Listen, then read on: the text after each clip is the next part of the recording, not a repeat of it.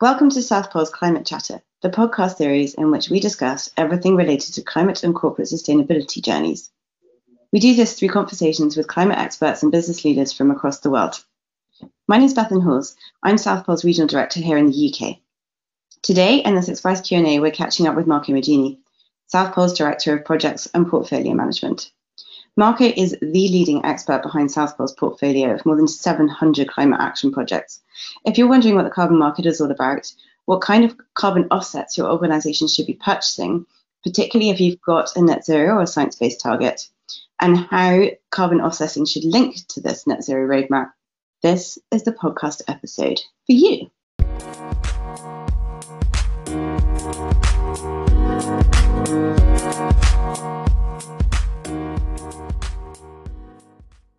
So, welcome Marco Medini.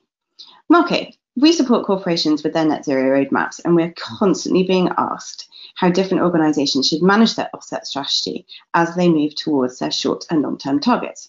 Please, can you give us a quick introduction about what you do here at South Pole? So, hi everyone, and thanks first of all to giving me this opportunity to chat. Um, I'm in charge of the project uh, and markets team, uh, who is 200 professionals spread around 18 offices worldwide that are taking care of our um, portfolio of more than 500 projects. Uh, here at South Pole, we take care of uh, the whole project development uh, from the creation of the project, you know, to the from the idea to actually marketing the, and selling the credits. So we are at the moment the biggest developer in the voluntary market and in a number of compliance markets, and I'm in charge of the unit. Great, thank you, Marco. And obviously, the carbon markets are changing pretty rapidly and they're almost unrecognizable uh, as compared to how they were a year ago. So, what are the biggest changes that you've seen in the last six or 12 months from your point of view? So, I think the biggest change has definitely been that uh, the market is now upside down. First, it was a demand driven market, meaning there was more more supply of credits than actual demand for clients. Now there is certainly more than dem- more demand than credits out there. This demand also has been driven by the fact that the more companies have ambition, a greater ambition that goes, you know, uh, all over their scope, and they're taking responsibility also for their scope three emission and also for a number of different activities that are related to that. And this demand is global. Um, first, you know, the, was mainly driven from uh, European companies. Now we're having uh, demand from all clients around the world and from all sectors. Uh, there were a few front runner sectors before, which were the one with you know the smaller footprint in many cases, like the service sector, and banking, insurance. Now we are seeing demand from literally every sector, even some with very large footprints. Mm-hmm, mm-hmm. Thank you. And you know that's very much tallies with the number of clients that we're seeing with net zero targets. Flipping that question on its head a little bit, um, can you now sort of grab your crystal ball and tell us how you see the market developing over the next few years? I think um, it's it's a very exciting moment, but it's also you know a very complicated moment because uh, on the policy landscape we see, for example, the Biden administration having bigger targets, and uh, you know we see more governments taking action, we see more corporates taking action, and all these different um, uh, factors will interplay together in the coming years. Um, first of all, I think we will see higher prices because of the growing demand. And the good news about that is that we will have now more projects coming to the market, projects with higher abatement cost, a project that wouldn't be able to happen before. And that's very exciting because we have this unique window of 10 years uh, to avoid the worst outcome of climate change. And so having more projects is essential uh, to move the agenda forward. At the same time, we will see, I think, also a closer interplay between compliance market and voluntary market. So different compliance market will pop up around the world. Um, some are national, uh, defining national compliance markets. Some are sector compliance markets. And in some of these markets, uh, we would see an interplay between voluntary credits who could be used also under these compliance markets. And that will also drive uh, uh demand further. Cool. Thanks, Marco. That's really useful sort of wider context. So now moving on to a couple of questions that we have with regards to specific corporate actions around offsets. Firstly, you know, why why should companies offset now if they don't have a net zero target to reach for another nine years? And that's really pulling on the point that you were making about the next 10 years really being the only window of opportunity that we have. I think two main reasons. First of all, put a price on carbon, uh, put it now, and start uh, adjusting all your operation considering the fact that carbon is going to be something that is going to be priced in the near future and that will make your um, your organization more resilient and more efficient. So having it done now before you do it, um, and more you know more resilient uh, you will be. And this is you know this comes from every side. This uh, will please your employees that want to work in a companies that recognize the, the one the biggest threat that humanity is facing. Um, there will be, but also will be important for your investors. Uh, more and more are looking at companies that uh, are taking climate change risk into consideration. And the, the other side, which links to a point I made earlier, is also to hedge your risk. If you are present in a lot of different countries, it's very likely that in the coming years you will be uh, involved or hit because of your operation in a compliance market. And uh, starting doing this now will definitely hedge your risk.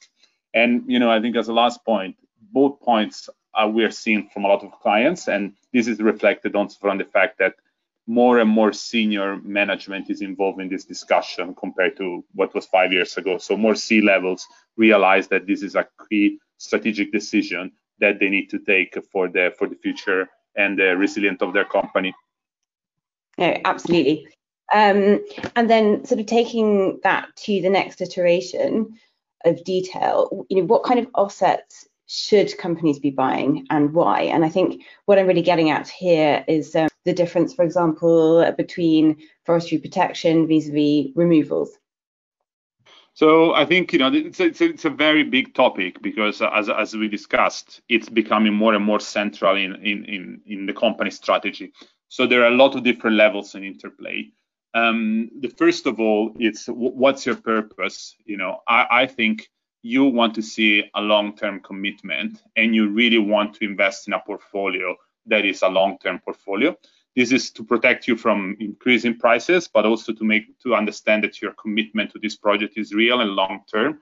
And they, and you know, keep in mind this project are not just reducing emission, but having also impact on community. And you want to really show that is a this is a, you know a long-term plan and not just a, a short one. On the other level, you know, there is there is a long a lot of discussion uh, regarding companies with net zero um, it's it's clear that removals, so carbon credits coming from projects that actively remove uh, CO2 from the atmosphere and store it for the long term, such as um, tree planting, are um, you know will be an important part of um, the long term um, uh, needs uh, if you want to stabilize uh, uh, climate uh, global warming.